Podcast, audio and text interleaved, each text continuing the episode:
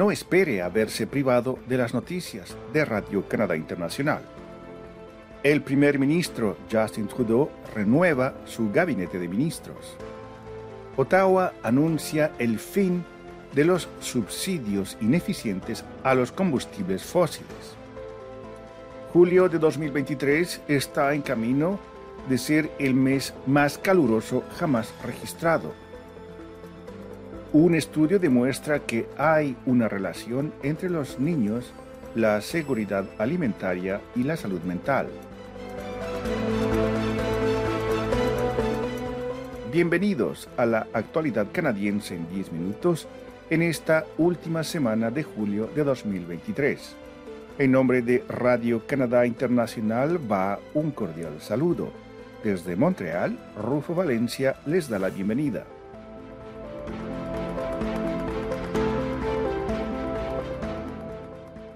Meta, la empresa matriz de Facebook e Instagram, y Google anunciaron en junio su decisión de bloquear el acceso al contenido de noticias canadienses en sus respectivas plataformas a partir del próximo fin de año. Estos anuncios son una reacción de parte de estas empresas tecnológicas a la Ley de Noticias en línea, también conocida como Ley C-18, aprobada por las instituciones democráticas canadienses. Lo que se sabe es que en las redes sociales Facebook e Instagram, las noticias provenientes de los medios canadienses ya no serán visibles en la sección de actualidad o en las páginas de los medios canadienses en esas redes. También se sabe que los usuarios ya no podrán compartir contenidos de noticias de Radio Canadá Internacional en su perfil, lo que ya es el caso para algunas personas en el país. Google también anunció que eliminará los contenidos de noticias canadienses de los resultados de su motor de búsqueda lo que imposibilitará el acceso a plataformas y contenidos. La mejor manera de mantenerse informado sobre las actualidades que le ofrece Radio Canadá Internacional es acudir directamente a la fuente creando una dirección favorita y manteniendo su suscripción a nuestro boletín informativo semanal. El acceso a medios de comunicación creíbles y confiables en todas las plataformas es esencial para nuestra democracia y para comprender mejor los problemas actuales en estos tiempos tumultuosos. Están escuchando La actualidad canadiense en 10 minutos, un podcast de Radio Canadá Internacional. El primer ministro Justin Trudeau llevó a cabo este 26 de julio una renovación casi completa de su gabinete en un momento de mayor tensión en el extranjero además de una serie de polémicas políticas en el país. En el proceso destituyó a siete ministros y nombró nuevos ministros de Justicia, Defensa y Seguridad Pública. Trudeau presentó un renovado equipo de ministros con un enfoque puesto en las prioridades económicas, como la vivienda, durante una ceremonia que se llevó a cabo en Rideau Hall, en la capital Ottawa, este miércoles. Interrogado por la prensa si esta reorganización era una admisión de que su gobierno, que lleva casi ocho años en el poder, empezaba a flaquear, Trudeau respondió que era todo lo contrario. El nuevo gabinete incluye a dos ministros de origen latinoamericano, a Pablo Rodríguez, el veterano ministro federal nacido en Argentina, designado a la cartera de transporte, se suma ahora Soraya Martínez Ferrada, nacida en Chile.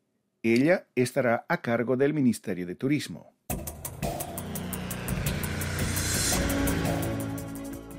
El gobierno de Canadá anunció este 24 de julio el marco de referencia según el cual Ottawa dejará de otorgar ciertos subsidios considerados ineficientes al sector del petróleo y el gas.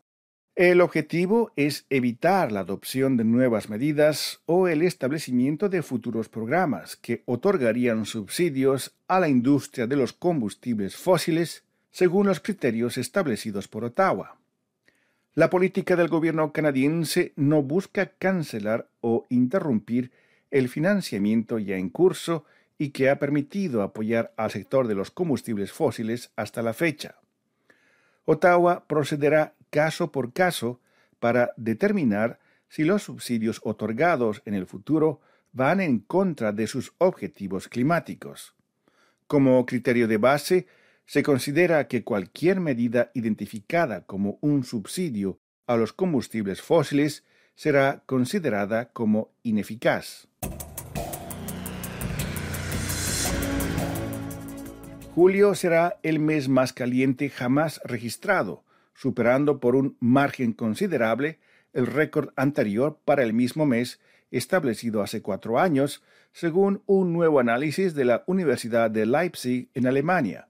El análisis publicado este 27 de julio encontró que este mes tuvo 23 días consecutivos de temperaturas globales récord y está en camino de ser un 0.2 grados centígrados más caliente que julio de 2019, que era el mes que batía el récord de calor en las observaciones de temperatura registradas desde hace 174 años.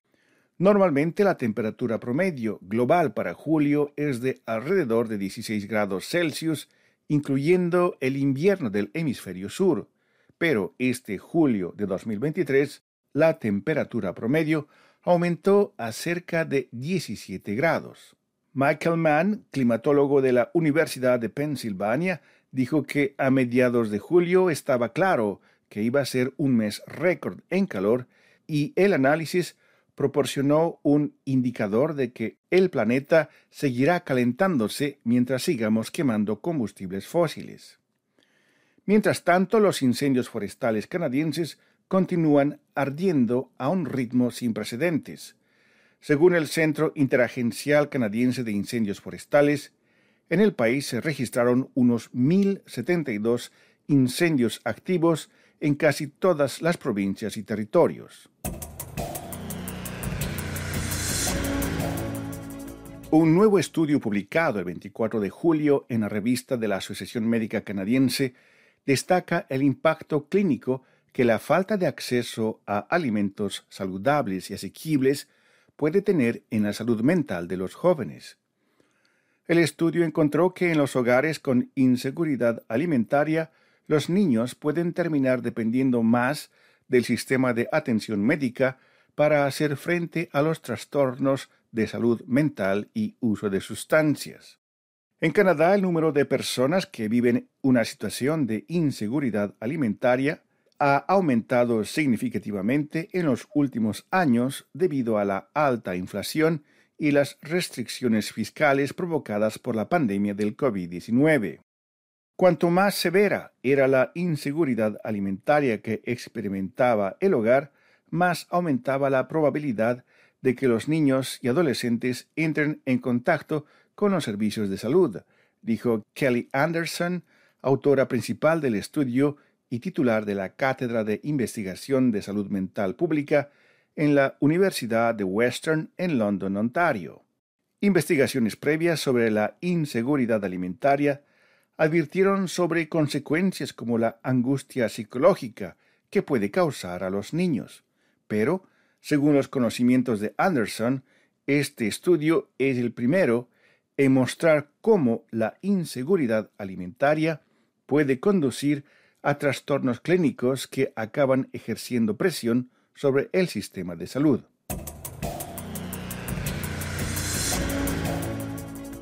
A continuación, nuestra colega María Gabriela Guzzi nos da algunos detalles sobre sus reportajes de la semana. Bienvenida, María Gabriela. Hola, Rufo. Un cordial saludo para ti y nuestra apreciada audiencia. Esta semana tratamos el tema de inmigración en dos de nuestros reportajes. En el primero conversamos con tres organismos de ayuda al inmigrante de Montreal, Moncton y Toronto, los cuales nos contaron sobre la necesidad de más fondos públicos para continuar prestando servicios a los recién llegados y en especial a los solicitantes de refugio. En el segundo reportaje conversamos con Juan Manuel Zavala y Alejandra Romero, participantes de dos programas del Centro de Recursos Interculturales de Montreal, quienes nos hablaron sobre su experiencia en el terreno con solicitantes de asilo que pernoctan en un hotel de la ciudad. Ambos los acompañan y le brindan la información que requieren para su integración, un proceso complejo para estas personas que requiere mucho acompañamiento y sobre todo humanidad. Y en el tercer reportaje tocamos un tema poco común pero súper importante. ¿Qué le pasa al cuerpo cuando es impactado por la onda expansiva de un rayo? Les contamos la experiencia de Alessandra Liendo, quien fue alcanzada por esta onda expansiva el 13 de julio durante una tormenta en Montreal. Pero fue el trueno y yo recuerdo que todo el mundo fue como que, porque fue estruendoso, sí, fue un estruendo fuerte, pero pasaron segundos en que yo empecé a escuchar el trueno y algo me inyectó durísimo. Muchas gracias, María Gabriela. Aquí llegamos al final de la actualidad canadiense en 10 minutos, un podcast semanal de Radio Canadá Internacional. Desde Montreal, Canadá, Rufo Valencia les agradece por su atención y será hasta la próxima semana.